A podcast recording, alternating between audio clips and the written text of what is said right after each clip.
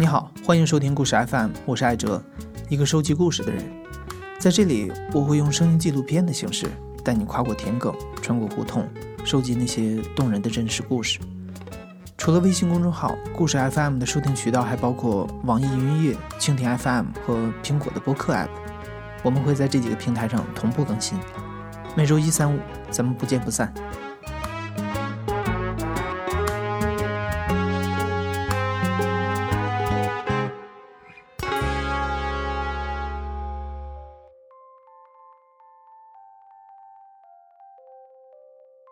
二零一七年上半年，全国有五百五十八万对夫妇登记结婚，但是同时呢，又有一百八十五万对登记离婚，就是说每三对夫妻结婚就有一对夫妻离婚。离婚率最高的正好就是北上深广四个城市。我一直很好奇现在离婚率这么高的原因，所以我找到了聂玲。聂玲是一位离婚律师，今年三十岁，深圳人。二零一三年的时候，她还在北京。那年，他接了入行之后的第一个离婚案子。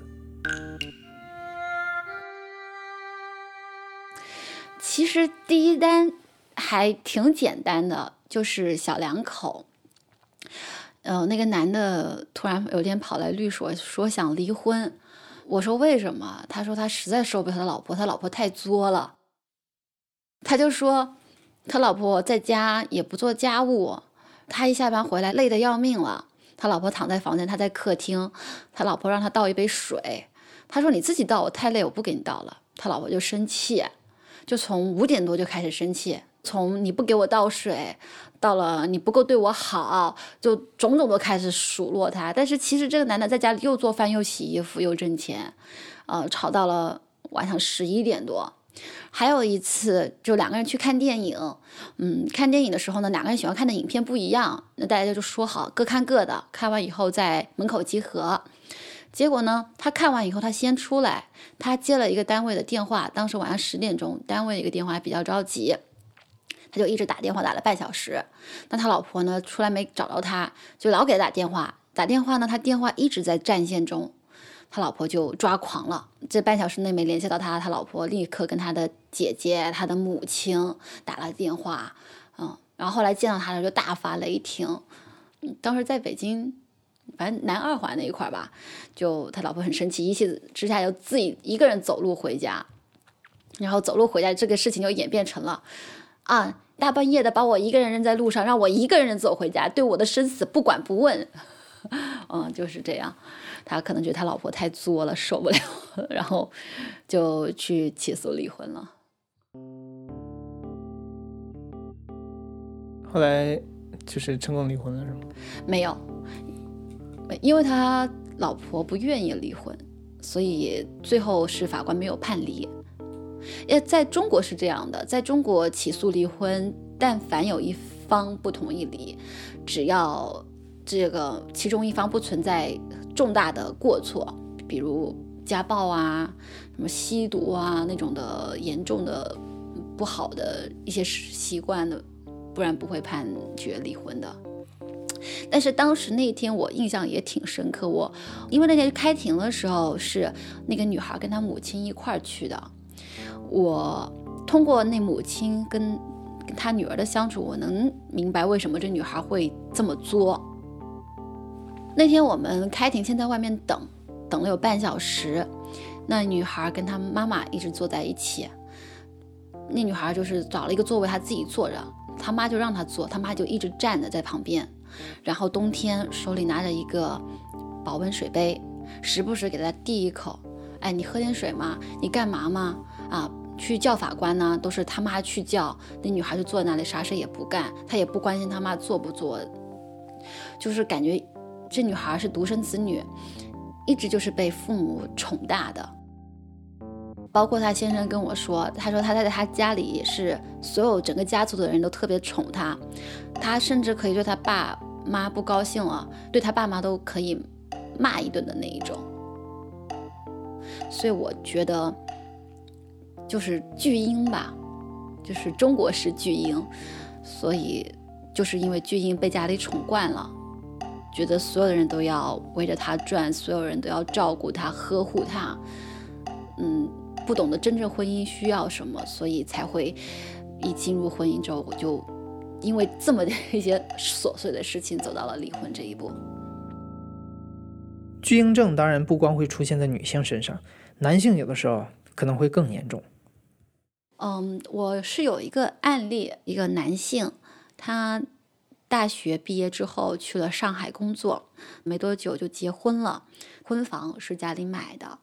嗯，包括两夫妻要孩子以后，那个孩子也是奶奶带大的，两口子就没怎么管过孩子。所以在他三十岁的时候，他是属于有车有房有孩子，也还有一份收入还算不错的工作。但是他后来呃出轨了，就跟认识一个多月的小三要结婚，就抛妻弃子，非要跟小三结婚。他跟那小三在一起两个多月，就跟前妻离婚了。然后他净身出户，他觉得对不住嘛，所以他把房子呀、财产呢都留给了老婆孩子。但是事后呢，这个男的呢，跟着小三儿，呃，一块到了深圳，然后重新组建了一个家庭，又生了一个儿子。那么在这种情况之下，那他的的孩子之前一直在一直在上海。那他也不愿意他的孩子回安徽老家，怕接受到的教育不够好，所以呢，就是他的妈妈，这男男的妈妈从安徽老家到了上海，和他的前妻、孙子住在同一屋檐下，帮他照顾前妻和孙子。他在这边有跟小三儿又生了一个小儿子，但是他跟这个小三结婚以后也是。矛盾特别的多，几乎是天天吵架。他无论做什么事情都是，凭什么让我为你做什么做什么？这以前都是我妈为我做什么，我前妻为什么为我做什么？为什么要我现在要对你做这些？嗯，他总会觉得你们为什么不关心我？我这么不容易了，你还让我去关心你们？包括他母亲也好，他母亲在上海帮他照顾他大儿子。他都能跟他的母亲起起矛盾，觉得他母亲你不该责怪我怎么怎么样，你不该说我怎么怎么样，啊，我已经太不容易了，你应该加倍的关怀我才对。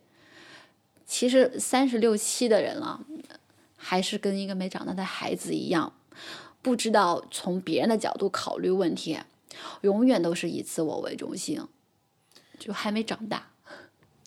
这个男的是你的客户？对，那。我靠这这种婚姻一团糟。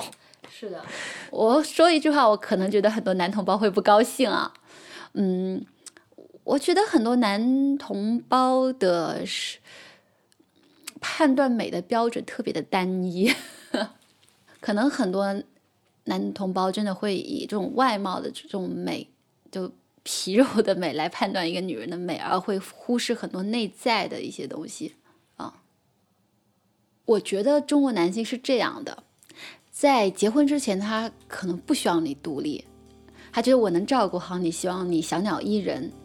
但进入到家庭生活中，他又其实会很希望这个女性是独立的。毕竟这种社会竞争这么激烈，他其实从现实的角度上，他是希望他的妻子独立的。那你接了这么多案子啊？你觉得在中国的城市里？最普遍或者说最根本的离婚原因是什么？我觉得还是因为结婚太早。你刚毕业，现在的人要读研究生了，研究生毕业可能二十四五了，甚至有有一些会更大一些。然后中国人一般讲究三十而立，都是要在三十之前要结婚。女性可能会希望能够结婚的更早一些，男性呢，父母也会希望你在三十岁的时候是能够成家的。其实从从学校走出来到进入婚姻这短短的几年的时间，我觉得可能很多人还没有承受到一个可以进入婚姻的一个状态。所以这就是为什么我们这些年的离婚率一直在走高的一个原因。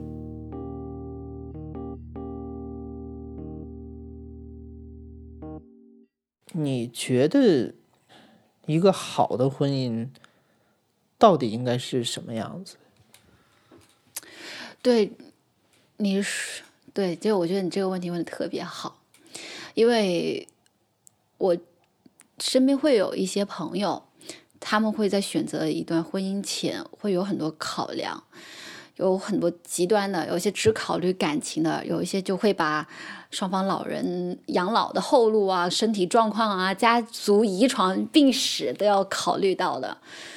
但我自己总结，我觉得，嗯，要选择一段婚姻之前，首先你一定要是一个能够把控自己生活的人，即便这段婚姻触礁了，你依然还有能力去过好你自己，包括呃照顾好你的孩子，这是你在结婚前一定要达到的一个条件。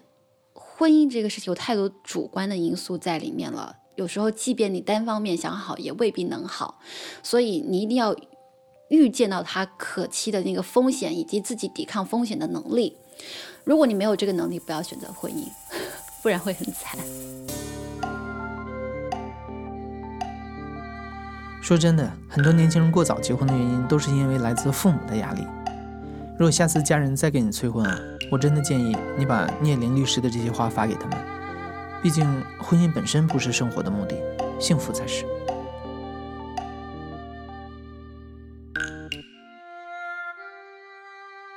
你现在正在收听的是《亲历者自述》的声音节目《故事 FM》，我是主播艾哲。本期节目由我制作，声音设计彭涵。上期的小时候爸爸陪我玩魂斗罗，现在儿子陪我玩塞尔达，这个故事刚发布没几分钟，我们的微信公众号就收到了听众吴翔写的一条评论。让我们特别感动。那条评论说：“我父亲是带着我光明正大玩游戏的那种，九十年代初期就跟我干过通宵玩《帝国战机》这样的事儿。那时候还是全市中小学生签名抵制电子海洛因的年代呢。FC 时代玩，PS 时代玩，后来捧着我的 PSP 玩。老头子也会津津有味地看我玩 COD，看我玩激战，看我玩 STG，一边喝酒一边看着漫天弹幕，默不作声。”至今还记得菜鸟的他玩 CS 连杀五人翻盘的兴奋劲儿，非要把睡着的我弄醒吹吹牛逼。还记得很多很多很多很多。如今他已经不在了，有时候我还会打开暗黑，看着他留下的十几个德鲁伊存档，默默无言。谢谢吴翔的评论，我非常喜欢这个故事。如果你要是有兴趣，欢迎在后台给我发消息，留下你的联系方式。我很想去记录下你和父亲的故事。感谢你的收听，咱们下期再见。